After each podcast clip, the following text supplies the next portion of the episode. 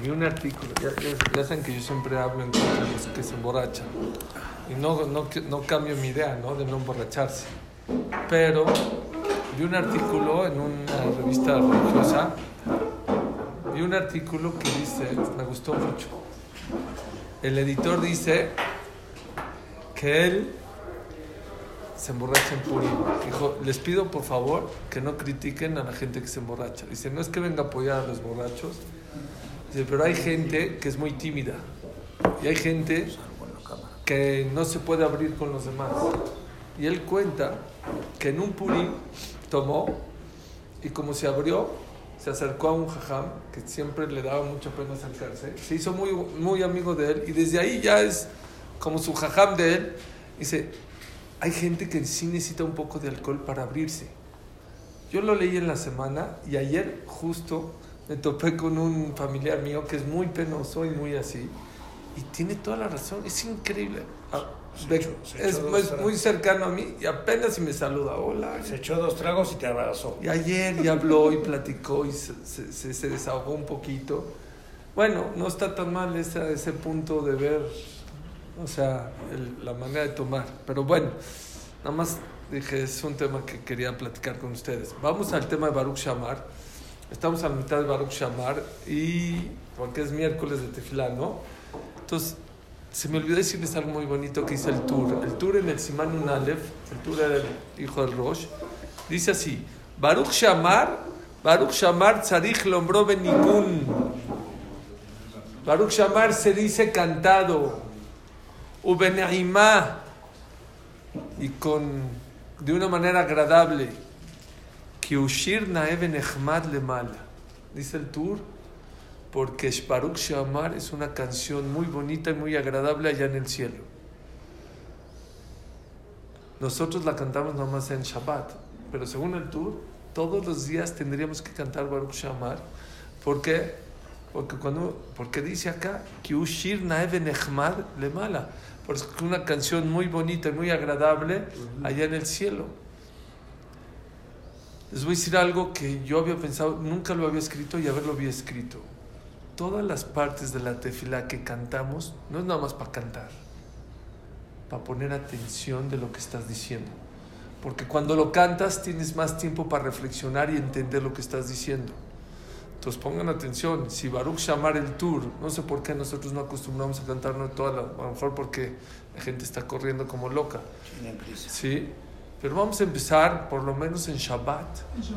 Shabbat sí se canta, pero digo, por lo menos en Shabbat empezar a poner atención a lo que estás diciendo. Y te vas a dar cuenta de que de verdad hay perlas y cosas muy interesantes de Munay, de Bitajón, de cómo Akash Bajú se comporta con Klal Israel eh, eh, eh, eh, en este mundo. Entonces, ay, no, me, no me metí al Zoom, perdón. Qué pena. Se me va seguro. Sí, Pero sí, me van a matar. Entonces, todas las partes de la tefilá, Nishmat, Nagdishach, todo, e- todo eso, Lo que es cantado. dice el Tur que Baruch Shamar que hay que cantarlo. ¿Por qué hay que cantarlo? Porque es una canción muy bonita allá en el cielo. Todo lo que se canta, todo lo que se canta, sí. Cuando Jamín dijeron que hay que cantar algo, ¿por qué es? ¿Cuál es el motivo? Para que la persona ponga más atención a lo que está rezando, a lo que está diciendo. Entonces, ustedes ya saben algo nuevo, que las partes de la tefilá que se cantan es para que stop, para que no lo digas rápido y para que le pongas atención. Vean qué bonito vamos a hablar ahora de cuántas cosas maravillosas hay dentro del Baruch Shamar que por lo menos yo en muchísimos años nunca me había dado cuenta. Y vamos a la mitad del Baruch Shamar, dijimos Gozerum Kayem. ¿Qué quiere decir que Akash Barhu decreta y lo hace que se cumpla? Entonces vi que Akash Barhu hace que la naturaleza cumpla la condición que Hashem hizo con ella. ¿Qué? Gozer un Kayem. Akash Barhu decreta y la naturaleza tiene que cumplir lo que Hashem decreta. ¿Qué decretó? Dice el Orahem Akadosh. Pero ¿por qué decretas? Presta- ¿Cuándo tiene que cumplir? Ahorita vamos a ver a qué se refiere. El Shemot aquí, un Jomash Shemot, este de aquí. Ese, no a la derecha, derecha, derecha, derecha, derecha. Otro más, no, otro, otro, ese, ese, ese. Dice el Orjaim Kadosh algo increíble. ¿Saben ustedes que cuando Moshe quería abrir el mar, el mar se le puso al brinco, no se quería abrir? Cuando iba a pasar Kriyat Yamsuf, dijo, no, tú fuiste, cre- tú fuiste creído el sexto día y yo fui creado el tercer día, yo soy más grande que tú. Y le demostró con el, el- el bastón del lado, tenía el bastón con Shema Meforash, con la mano derecha, y se partió. ¿Qué, qué? Dice el Kadosh, ¿qué pasó? ¿Qué, qué? ¿Por qué discutió el mar con, con, con Moshe? ¿Y por qué, vean, cuando el pueblo Israel iba a tomar agua, ¿qué le dijo a? Mo- eh, eh, cuando abrió el mar tuvo que pegarle al mar con, con, con el bastón. ¿Por qué cuando iban a tomar agua el famoso pecado de Moshe Rabbeinu, que ahí no le tenía que pegar a la piedra? Porque ahí ya no. Así como aquí le pegó, que le pega la- aquí le pegó al mar, entendió y se abrió. Y pues después, sí, después de unos años, cuando pasó el tema del eh, el tema de la roca, que sí, que le pegó, que no había agua, que sí agua, todo el rollo. ¿Por qué Hashem se enojó que le pegó? ¿Por qué no? Igual, así como le pegó al mar, que le pega a la roca. Así pregunta el Rey Kadosh. Él hace otra pregunta. ¿Por qué? ¿Saben ustedes? Yo estoy estudiando Yoshua los viernes. Y, ahí en Yoshua dice que el pueblo de Israel, ¿por dónde entró a Israel? Cuando ya, después de los 40 años, ¿por dónde entraron? Por el Jordán. También el Jordán Se abrió. ¿eh? se tuvo que abrir. Aquí no, hay una diferencia. Dice que aquí se partió en dos o en doce. Allá no. Ahí los Koanim cargaron el, el, el Aarón, tocaron el río y el agua en vez de irse derecho se empezó a ir para arriba. Shhh, Para arriba, para arriba. Se hizo como una torre de agua, se secó de este lado y pasaron todo el pueblo Israel. Ahí no hubo discusión, dice el Lord Jaim. Ahí hubo Shirah, no hubo Shirah ni nos enteramos de la Shirah, nadie cantó, na- como que algo, un milagro más, y se pasaron y entraron a Israel. ¿Por qué ahí no cantaron? ¿Por qué no festejaron? Y era normal. Pues porque, o sea, Ya le vieron tantas veces. tantas veces, está fuerte. Otra pregunta. ¿Pero por qué, no- por qué ¿Cómo el- que tantas veces? ¿Eh? No, había pasado lo del man, que también era un milagro, pero, pero hay otro, pero ¿por qué no discutió el río ahí? ¿Por qué el río no discutió igual que al mar? El mar le discutió a Moshe Rabenu. Otra pregunta, la Gemara en Masejet Julín o Arubín dice que Rabbi Pinjas Ben Yair una vez iba a, a- a rescatar a una persona que estaba secuestrada. Iba él, un árabe y un burro. Y le dijo, este, iba a pasar, igual ahí el río se le puso al brinco, le dijo, mira, no tengo tiempo a discutir, o te abres o te seco. Hay discusión si el río no, el río no habla, pero el, toda la creación tiene un ángel que lo representa. Para que no se sorprendan, la Gemara dice que cada pasto, no el pasto, cada pasto tiene un ángel que lo representa. Cada pasto. Para que me entiendan. Entonces empezó a discutir al río con él. Dijo, mira, o te abres o te seco. Pasó a él, no le dio tiempo a pasar el árabe, se como que se amenazó. Dijo, vuélvete a abrir, pero el árabe se volvió a abrir, el burro no pasó. Dijo, necesitamos tres veces partió el mar. Ni por todo el pueblo de Israel, por él, por un árabe y por un burro. Y no hay shirah, y no hay discusión, ni nada. Vean lo que dice el Orge Makadosh y vamos a entender que es Baruch Ozer Um Kayem. Dice el Pasuk, el Orge en el Pasuk Yudalet Chavzain, dice así. Vayed Moshe yadu al ayam, ayam livnot boker letano. Cuando ya pasó el pueblo de Israel, volvió a poner la mano Moshe Rabbeinu encima del mar, el mar regresó letano. ¿Qué es letano? ¿Qué es letano? Dice Rashi.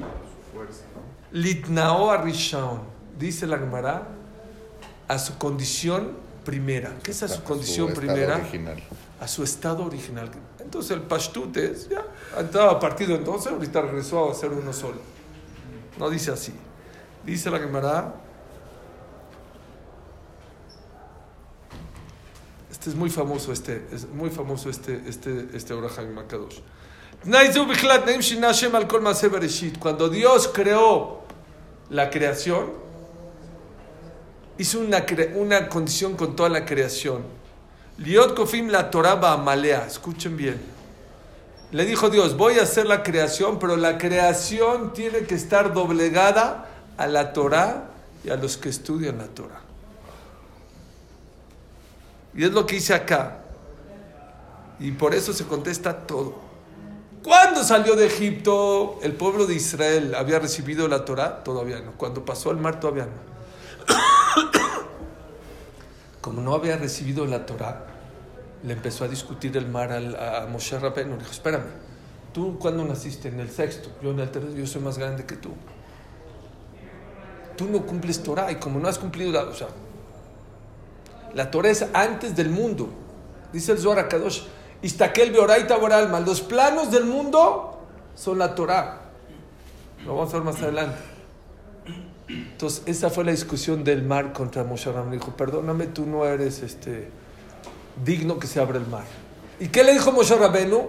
Dijo, aquí tengo el Shema Mefurash en mi mano derecha. En mi mano derecha atestigua que voy a recibir la Torah y yo ya cumplo la Torah porque Moshe Rabbeinu tenía la Torah de Abraham, Isaac y Jacob.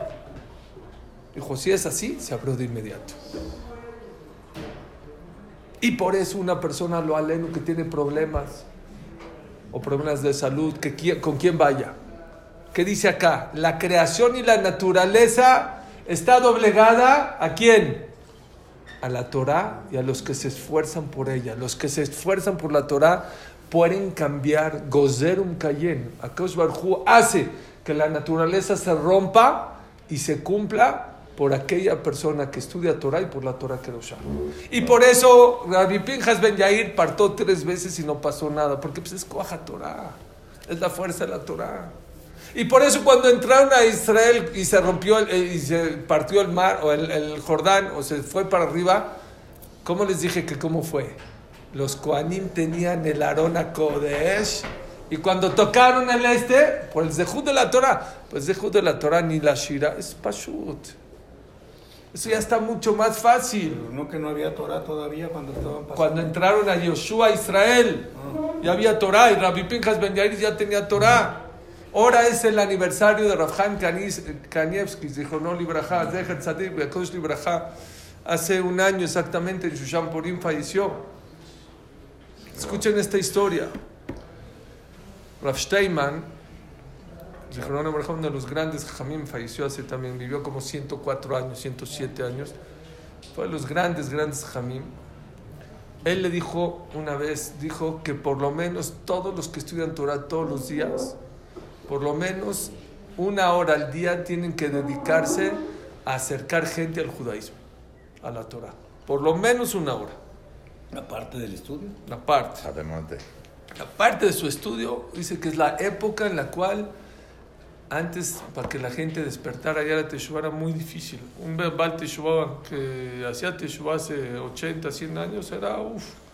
Dice, ahorita la gente está haciendo show muy. Entonces, Jabal, lástima que la gente. Un segundito. No se ve bien. ¿Quién no se ve bien? ¿No me veo? Lástima. Dice que no aprovechemos para eso. Entonces habían dos bajurim, dijeron de Beneverak, dijo, pues vamos, vamos a acercar a gente, vamos a dedicarnos. ¿Saben qué hacen en Israel?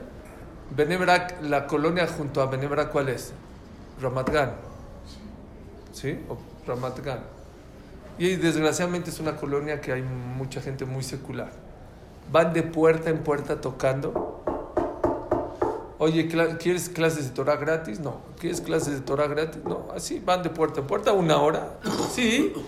Hay un, hay un, eh, un movimiento que manda gente a, a enseñar Torah en las casas gratis. Como Jabal, pero. Tipo. Entonces tocaron la primera puerta. No, no, yo no quiero Torah. Llegó uno y dijo, perdón. Dijo, ¿quieres estudiar Torah? Dijo, mira, no. Dijo, te voy a decir una cosa. Que hace unos días le nació un niño y que está muy grave. Que los doctores dijeron que no hay lo que hacer. pero que si ellos logran con su tefilá que se cure, que él promete que él va a estudiar Torah, él y toda su familia. Cerraron la puerta y se fueron con Rafael Kanievski. Preguntaron obviamente el nombre. Se llamaba Ron. Ron, como Ronnie, Ron. Le dijo Rafael Kanievski, oye, jamás si está esta persona, esta persona dijo que si se cura a su hijo, pero los doctores ya no, ya dijeron que no hay lo que hacer. Ya está en la casa. Dijo que le ponga a Aarón, dile que le cambie el nombre a Aarón y se va a curar. Una letra. Sí, dos. Ain Doble A. sí, sí. A Aarón. No, no es a Aarón. ¿Es con? Aarón. Aleph Hey. Y con H en español. Se curó. Se curó ese niño. ¿Qué pasó? Dijo yo él, que él prometió que iba a estudiar Torah, cumplió. No nada más él, toda su familia.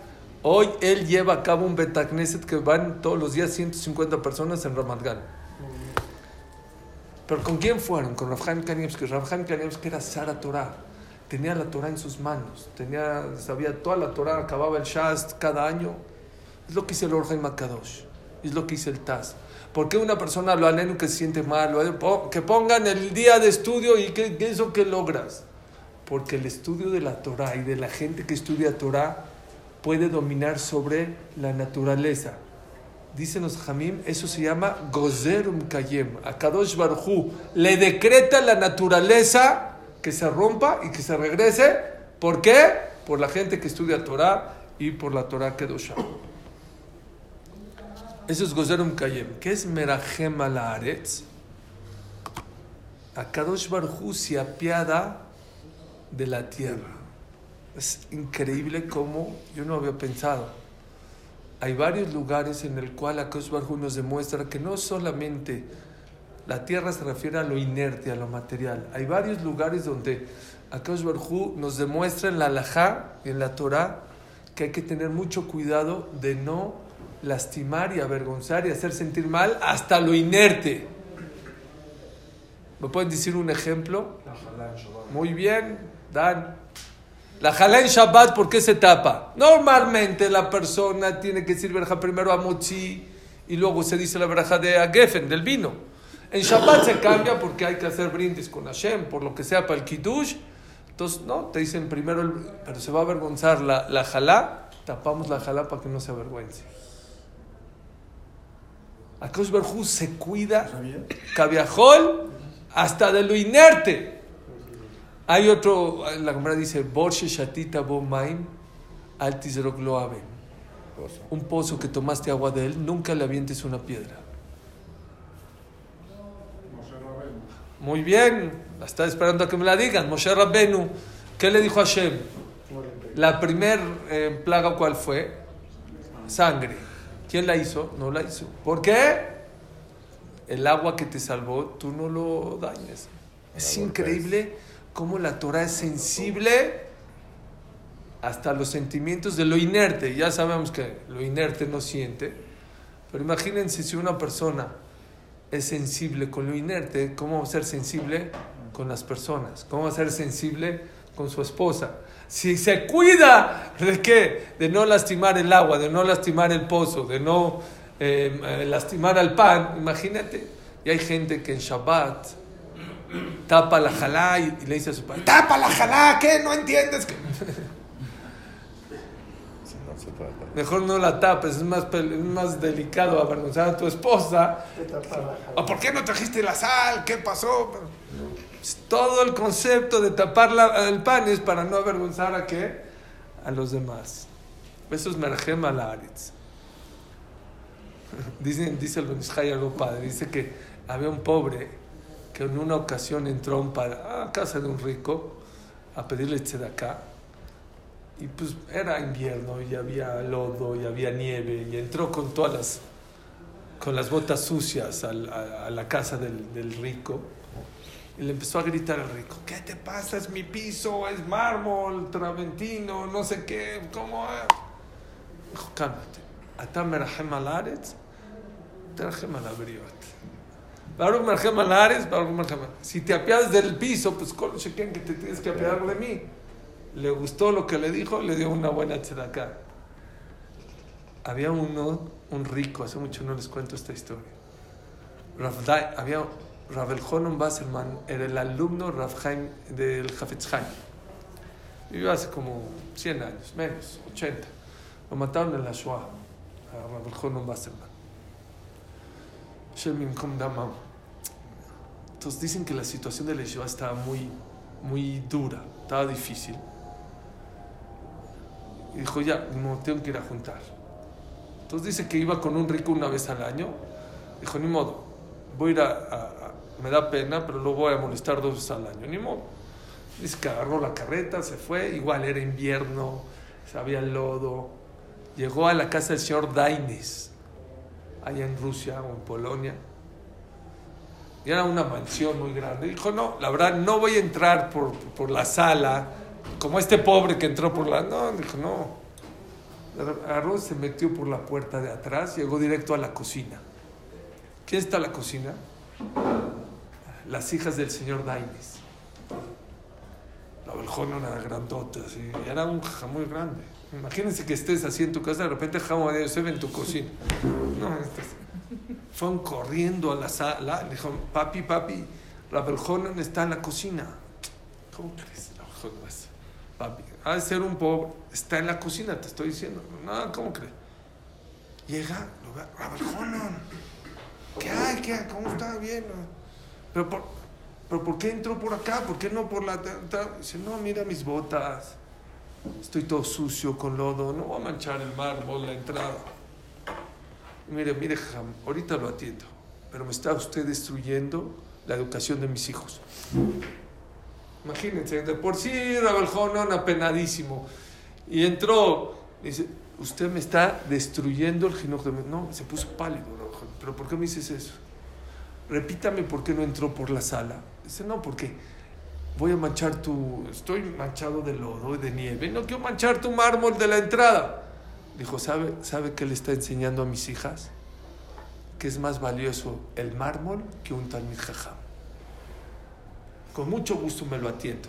Se me sale, se me mancha bien las, las, las botas, le abro por la puerta grande y se entra, porque le voy a mostrar a mis hijas que es más importante un talmid jajam que el piso. De... Hay gente que meraje más al piso que a las personas, que a los talmid jajamim.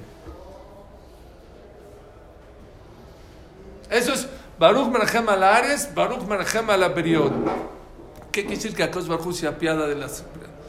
Les voy a decir un tip. Cuando escuchen lo alenu, que, que siempre escuchemos buenas noticias, pero Amén. cuando Barminan escuchen una mala noticia, sí, a lo mejor hay gente lo alenu que está enferma, hay hay guerra en algunos lugares.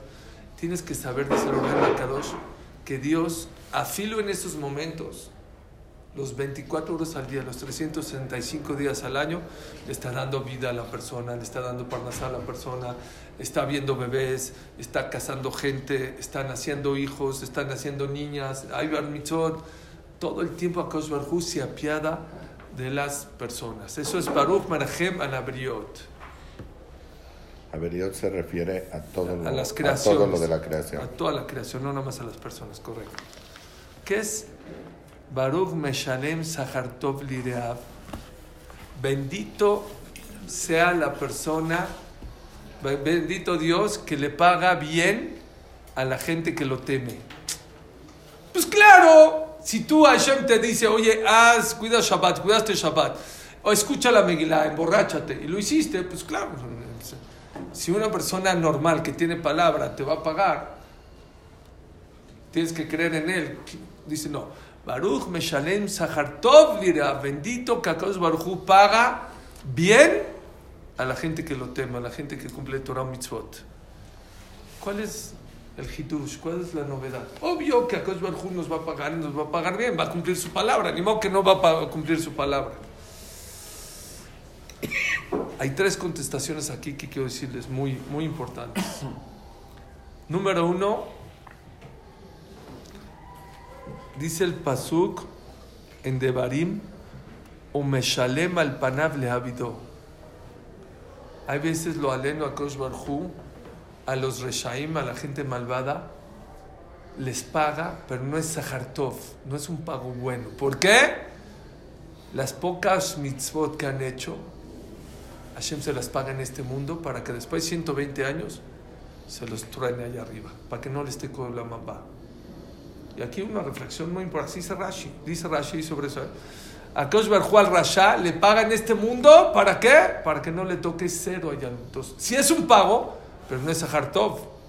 Lo que decimos en Baruch Shamar, Baruch Meshalem Sahartov Lireav, a la gente que lo teme, a la gente tzadik, a la gente buena, a Kosh Barhu le va a pagar, ¿qué?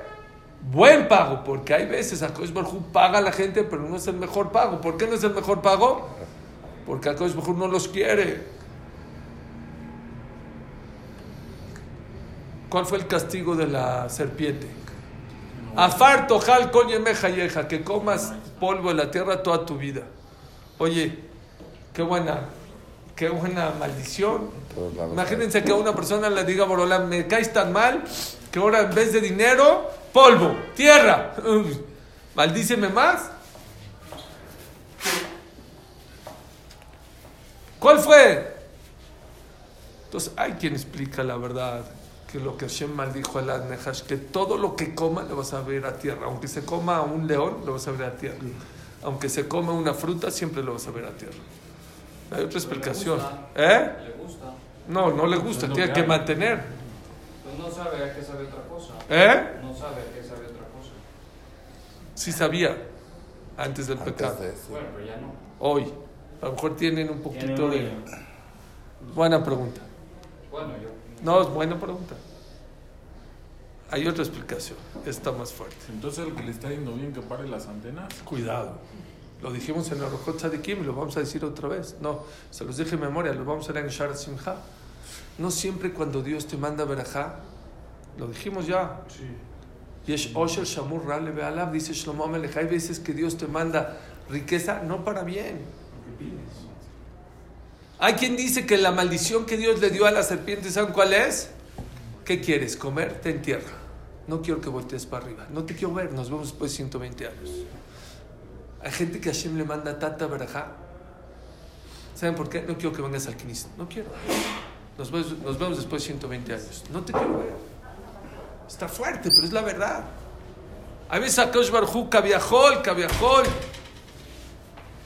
Dice, Meshalem, pero no es Sahartov. Al final no es un buen pago. ¿Por qué?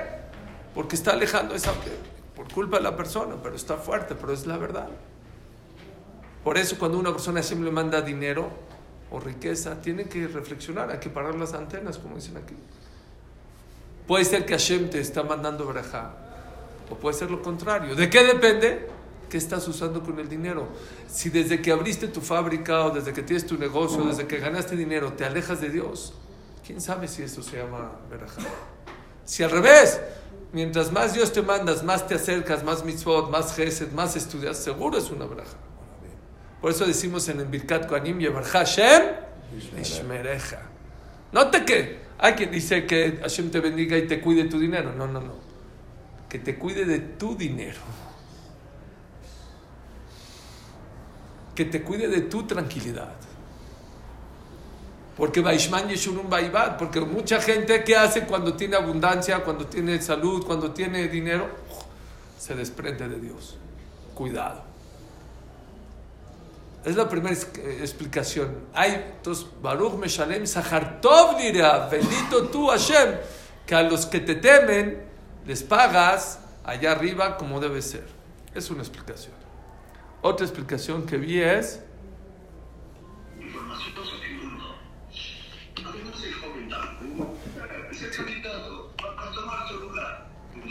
la tele o qué es? Está dando clases, señor. Ya, vamos.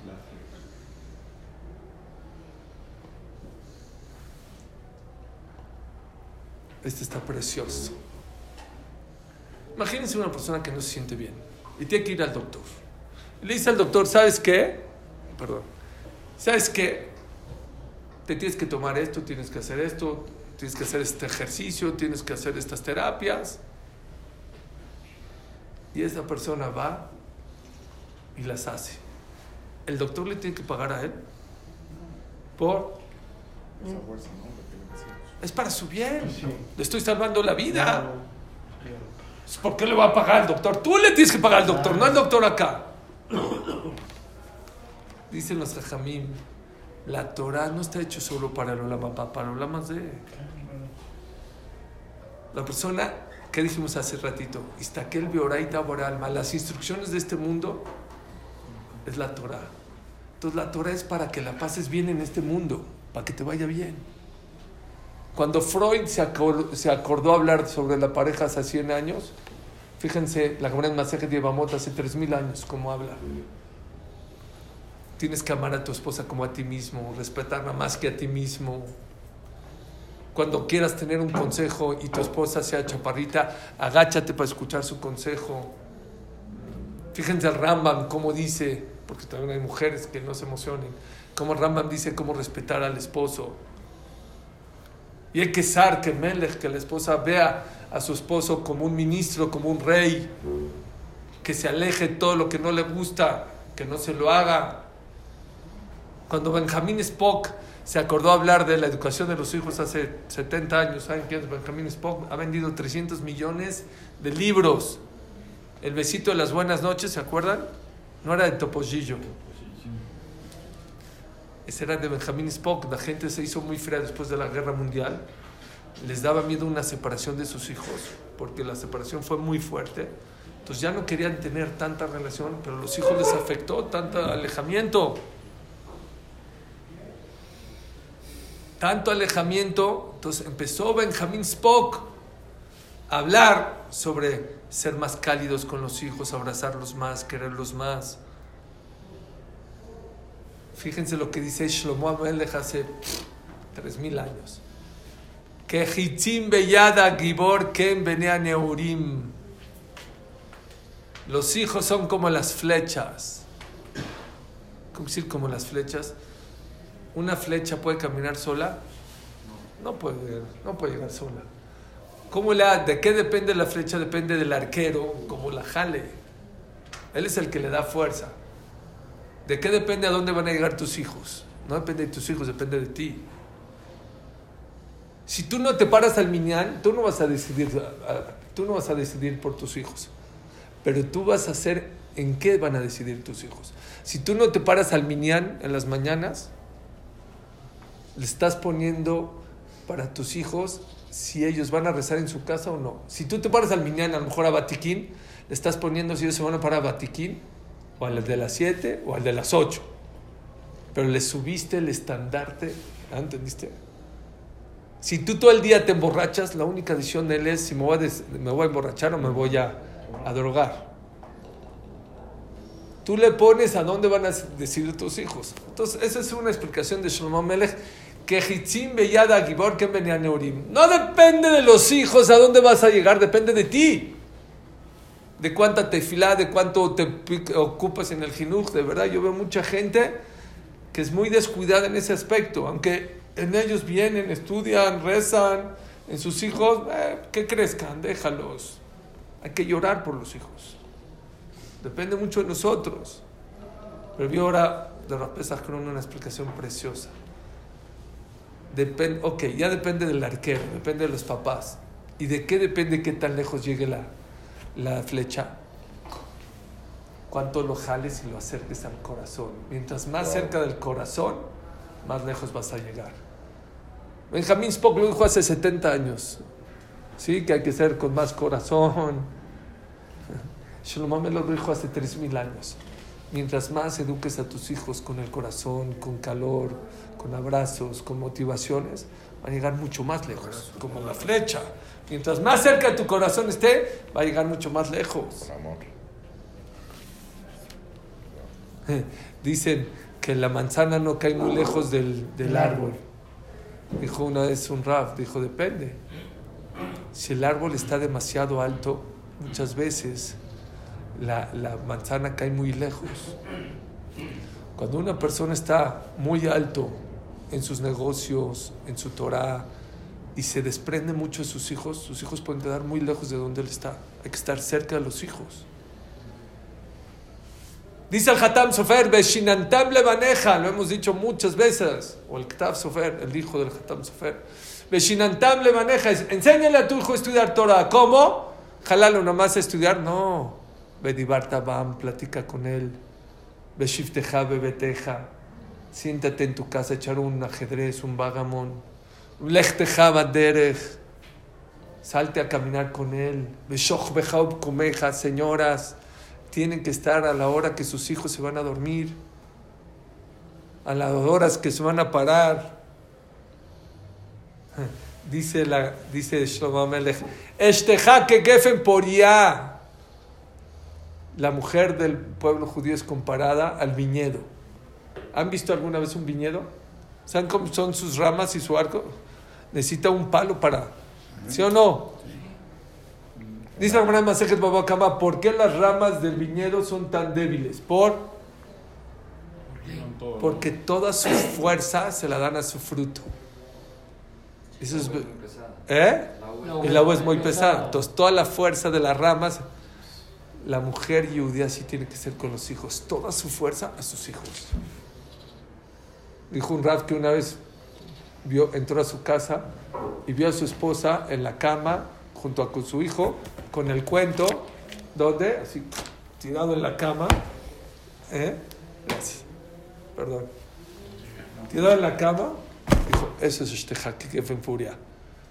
Que te quedes tirada en la cama de tu hijo contándole un cuento. Eso lo dijo la Torá hace tres mil años. Entonces, solo para las mujeres.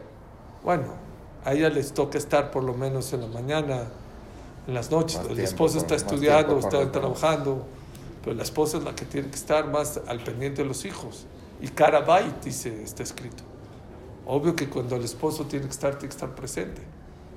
Pero esa es una de las labores muy importantes de la mujer. Sábado en la tarde o en la mañana. Sí. ¿Templo o hijos? Templo con hijos. No, no, no, templo y luego con los hijos, hay tiempo para las dos. Primero al templo, dos horitas, y luego tienes otras cuatro o seis horas para los hijos y luego regresas. Luego te explico cómo se hace, pero No, yo no, no tengo el problema. No. llevo. Ah. Está más fácil. está más fácil. Pero no quiero que me pierdan la, la, la, la línea. Están entre paréntesis. Eh, hay un cuate de Francia que hizo un movimiento muy fuerte que vendió, creo que ya miles o millones inclusive de copias de libros. Se llama el movimiento Slow. ¿Saben qué es Slow? Él se dio cuenta que el mundo va muy a prisa. Y él está en contra, hizo un libro en contra que vamos corriendo mucho.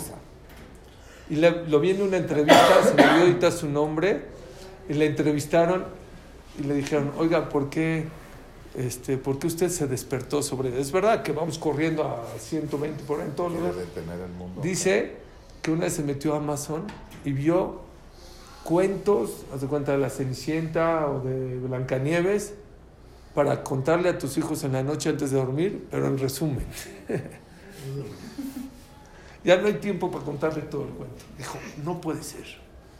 No puede ser que hasta en eso queremos hacer atajos. Y de ahí despertó. Pero eso lo están despertando. Nosotros, Shabbat. ¿Saben ustedes que hace 100 años nos decían, Shabbat son flojos? Dejar de trabajar una vez a la semana es dejar de producir el 16%. Aparte que es muy caro, es, es de flojos.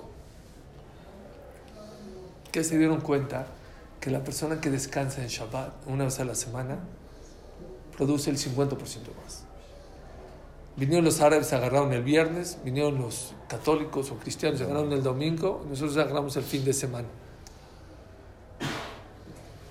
La Torah está hecha para disfrutar esta vida. Diferente en la calle. Hay una psicóloga, tengo ahí, tenía ahí el recorte, era del New York Times o del Newsweek, una onda de esas, de que uno de los problemas más grandes que hay en Estados Unidos y en Europa es la desintegración familiar. En Estados Unidos, 20, 21 años, se van los hijos de la casa.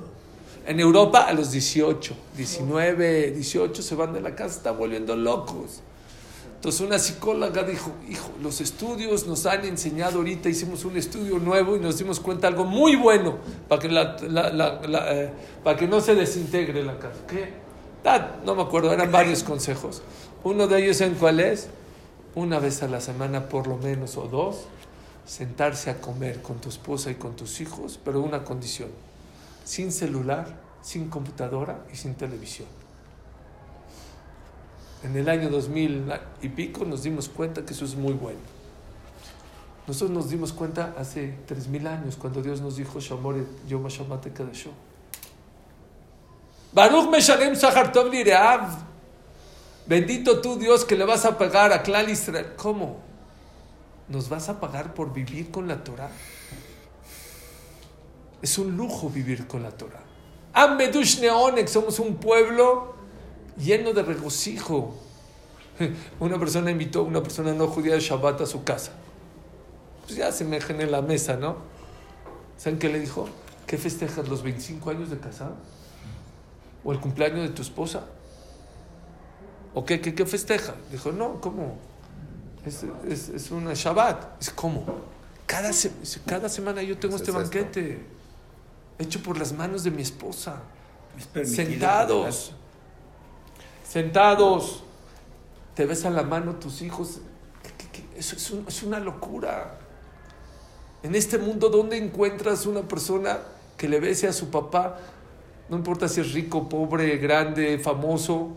Todos los hijos le tienen que besar la, la mano al papá y a la mamá la noche de Shabbat. Es obligación. Es muy bueno porque te- la verajá, dicen así, la verajá que le das a tus hijos esa semana les puede cambiar la semana. La del papá y la de mamá. Y ese cabot que te dan, Pero el beso en la mano. sí, claro. Aquí está, en tu mano está insinuado la Birkat Kohanim, ¿sabías? ¿Cuántas eh, palabras hay en Birkat Kohanim? 15. Yo te digo en memoria, 15. Aquí están, las 15 están en tu mano. Entonces las traspasas. Después cambiar la semana. No, la verajá, pero el beso en la mano. Sí, por respeto. No, y ayuda muchísimo. ¿Eh? Ayuda mucho en la relación de Claro, el respeto, el honor. Pero lo- ya me entendieron que es Baruch Meshalem Sahartov Lirab. Dijo Rav Golbe algo increíble, increíble. A mí me cambió la manera de ver la religión. Dijo así: La gente allá en la calle piensa que hay dos tipos de personas: los que gozan y disfrutan y hacen lo que quieren cuando quieren y van a donde quieren y comen lo que quieren y se paran a la hora que quieren y hacen lo que quieren en la vida. Y los pobrecitos, los religiosos, los jazitos, que tienen que oír la Megilá, tienen que ayunar Tanit Esther, ahorita en Pesach no pueden comer Hametz, este, tienen que limpiar la casa, en Kippur tienen que ayunar. ¿Saben qué dijo Ravolver? En algo tienen razón. Somos dos tipos de personas. En algo están muy equivocados. Ellos gozan, nosotros también gozamos. Disfrutamos diferente, muy diferente allá en la calle, pero también disfrutamos. Amedush Neonek, la persona que cuida Shabbat, que como yo estoy de viaje y espero Shabbat Kodesh. Yo un día que por cierta razón no vengo a estudiar, Shema Israel, no, no puedo yo estar en mi casa. ¿Cómo te pone disciplina? ¿Cómo te enseña Shabbat? ¿Cómo te enseña Purim? ¿Cómo te enseña Pesa, Gemuna? Limpieza de la casa. ¡Qué hermoso! ¡Qué hermoso! ¡Qué justo! Y aparte te van a pagar. Había un jajam que decía Dios, no puede ser. Aparte de la Torah que me enseñaste y me diste las instrucciones de cómo vivir en este mundo, ¿me vas a pagar allá arriba? No puede ser, doble pago. ¿Dónde firmo? ¿Dónde firmo? Dice, Baruch Meshalem Sahartov Lireav. Bendito tú Dios que nos das un, un instructivo de cómo vivir, de qué medicinas usar en este mundo para ser feliz y aparte nos van a pagar. ¿Cómo? A ver, ustedes, hablamos de Birkat Kohanim, ¿saben que hay una opinión? Los Kohanim, los Kohanim no te pueden, si no hay gente del pueblo, puede bendecir, pues no hay nadie. Entonces quiere decir que tú le ayudas al Cohen a que cumpla, es una mitzvah de la Torah que el Cohen bendiga al pueblo de Israel. Ah, si hay puros coanim, no se hace. No, sí se hace, pero ¿para quién es la verajá? Para los que no pudieron venir, que están en los campos, o los empleados, o la gente enferma. Pero si no, es- no existiría- existiríamos nosotros los, los del pueblo, los de la raza, ¿cómo cumplen los Kohanim la verajá? no pueden cumplir. No lo van a querer. Hay una opinión en el Viva Alajá que dice que agachar la cabeza o recibir la baraja del Cohen es una mitzvah de la Torah. Le estás ayudando al Cohen a cumplir una mitzvah y cuando llegues allá arriba te van a pagar por recibir. No, no, no se entiende. Por recibir una bendición te van a pagar después de 120 años. Por estar cantando en tu mesa de Shabbat, Shalom Alejem, alrededor de tu esposa y tus hijos. ¿Quién tiene más mérito? Comiendo tu cervecita, tu aguacatito, tu panecito, tu tequilita, te van a pagar. Es increíble. ¿Eh? Tus anchoitas, ¿quién da la verajá o que la recibe? los dos. Vanía Barajem, porque Dios dice, la verajá es por medio de los Kohanim, pero la verajá es de Dios también. Y Vanía Barajem también a los Kohanim es parejo. Pero si hay puros Juanim en el templo, hacen Juanim. Hacen claro. Pero entonces no cumplen. ¿Sí? Porque no le están dando la verdad. Entonces, la verajá no, no rompe, rompe las paredes, pasa las paredes. ¿A dónde se va? ¿Y si hay del pueblo, reciben doble? Pues lo mismo. No, igual. Igual. Se fue y se, el zoom. Chin. Es que no se ve bien. Ok. Eso es. ¿Oyeron? Baruch Meshalem Sahartov Lireab es que a Kadosh Baruchu que a Kadosh le paga a la persona a pesar que te está dando un instructivo de vida y vas a disfrutar este mundo, vas a tener en este mundo y en el otro mundo. ¿Cuál es la tercera eh, explicación? Baruch Meshalem Sahartov Lireab. Mucha gente se desespera. Ya di mi acá, ya vine a estudiar, ya recé. Y acá Baruj Hu no me paga. No me paga. Decimos más adelante que acá Baruj Hu es, ¿cómo decimos? Netzach, ¿no? Dice,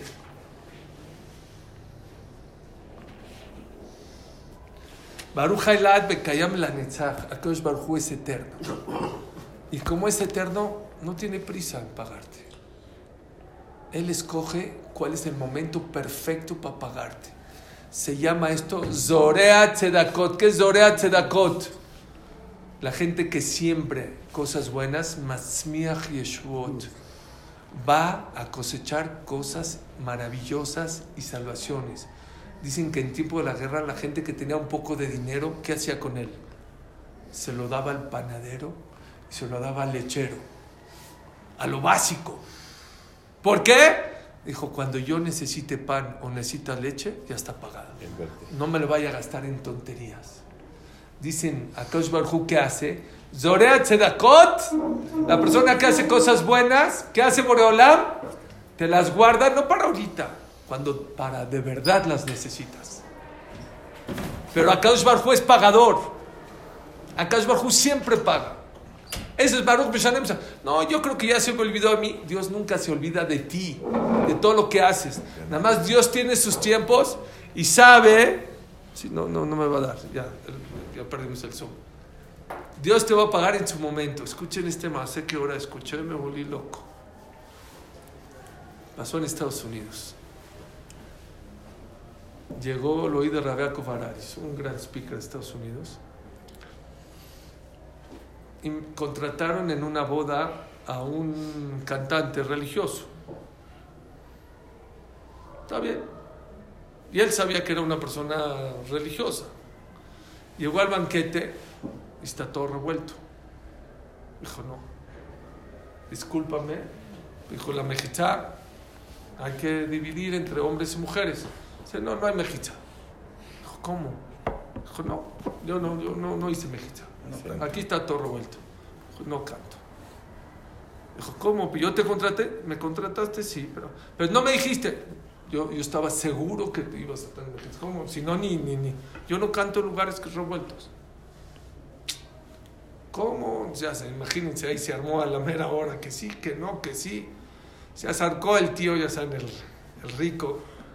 Dijo, mira, mano, mejor ponte a cantar, porque si no te voy a meter un abogado y te va a costar 10 mil dólares.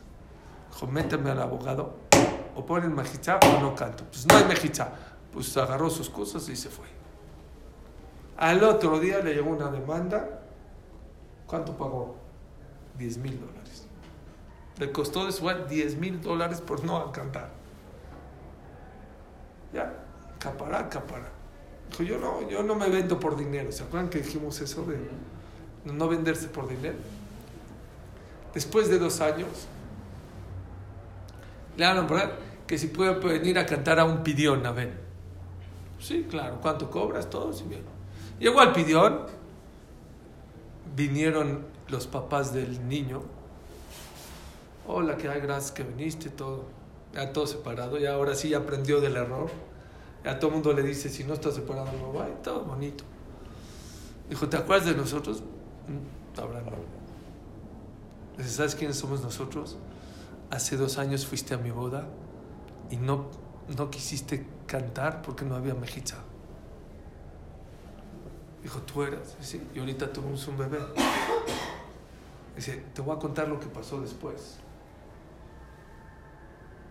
Cuando te mandamos al abogado y pagaste 10 mil dólares sin discutir, nos diste una bofetada a toda la familia. Porque nos pusimos a pensar, ¿quién de nosotros está dispuesto a pagar 10 mil dólares por un ideal? ¿Quién de aquí está dispuesto a pagar 10 mil dólares por algo, Por defender su ideal. por tu ideal? Y desde ahí hicimos Teshuvah. Todas nuestras fiestas serán separadas. Hicimos Teshuvah por ti. No solo te vamos a pagar lo que nos vas a cobrar por el, por el, este, por el pidión, ahí están los 10 mil dólares que te cobramos. Gracias por lo que hiciste por nosotros. Baruch Meshalem Sahartov Lireav. ¿Le costó 10 mil dólares? Sí, dos años le costó 10 mil dólares. Luego le, lo contrataron para el pidión. Hizo que una, toda una familia haga Teshuvah y le regresaron los 10 mil dólares. Los tiempos de Dios son perfectos. Él sabe en qué momento mandarte lo que te tiene que mandar. Y a veces te está probando para ver cómo están tus ideales y tus retos. Qué musar tan grande. Decía Rav Noah Weinberg, decía algo muy bonito. Decía Rav Noah Weinberg, el Rishva de Esha Torah. Decía, si, no está, si tú no sabes por qué estarías dispuesto para morir, está en la pared de Shatorah, esta frase, es muy famosa. Si tú no estás dispuesto a saber, si no sabes por qué estuvieras dispuesto para morir, no sabes para qué vivir. ¿Oyeron? Si no tienes claro en la vida por qué cosas darías la vida por ella, quiere decir que todavía no tienes claro para qué tienes que vivir en esta vida. Eso es aparte. Pero lo que le quiere decir, Baruch Meshanem Sahartov Lireav, la gente que deja de hacer negocios este, en Shabbat, la gente que eh, Borolam te manda las cosas en su momento, tú no, Dios nunca te va a castigar por hacer las cosas de una manera correcta. ¿A quién platicaste que Bill Gates había invitado en Shabbat? Sí, lo dijimos también.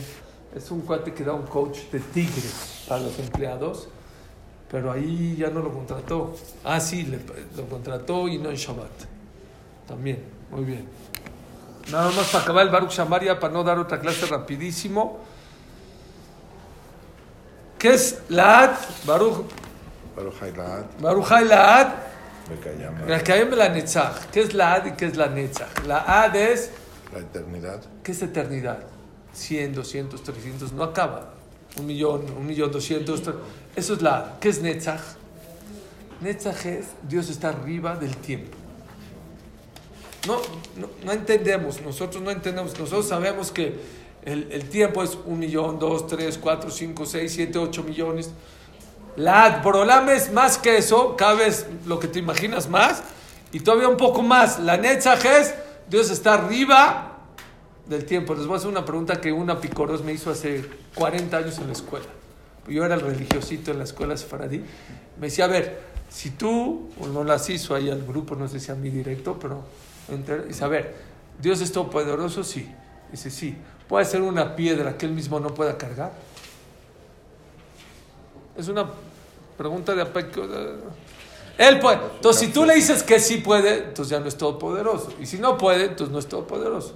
Sí, ¿Y cuál- sí, es todopoderoso, sí la puede hacer. Pero entonces no la puede cargar. Pero sí No, puede hacerla. si él puede hacer una piedra que él no puede cargar, Es que es una, entonces no la puede es hacer. una pregunta que no tiene respuesta. No, la contestación es sí puede y sí puede. Porque él está fuera del...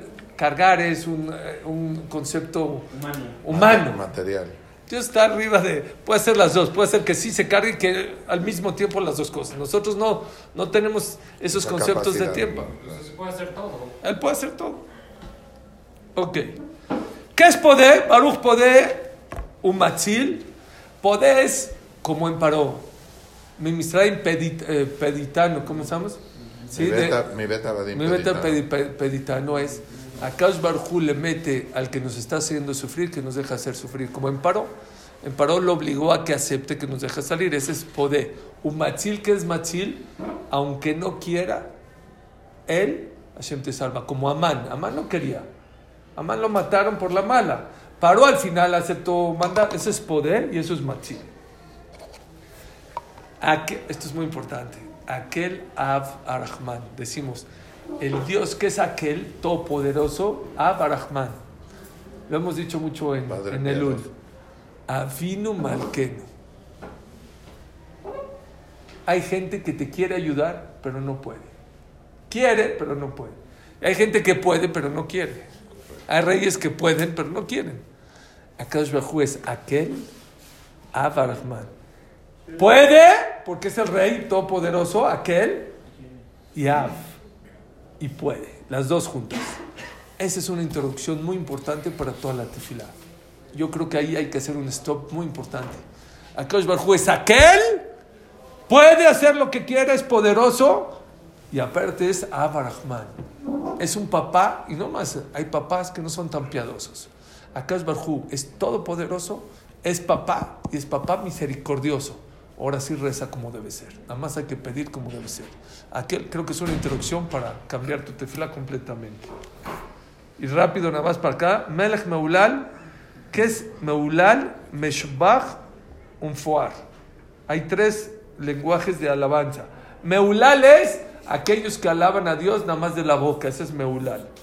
¿Qué es Meshubach? No, no, no nada más de la boca, sino del corazón. Me doy cuenta que eres grande.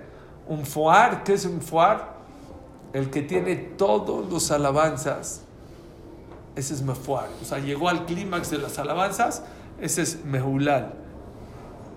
Meshubach, un foar. Meulal es de dientes para afuera. Meshubach es el que lo alaba del corazón. Un foar es el que tiene el top de todas las alabanzas. Besat Hashem, la próxima semana hablaremos de Mismor Letodá.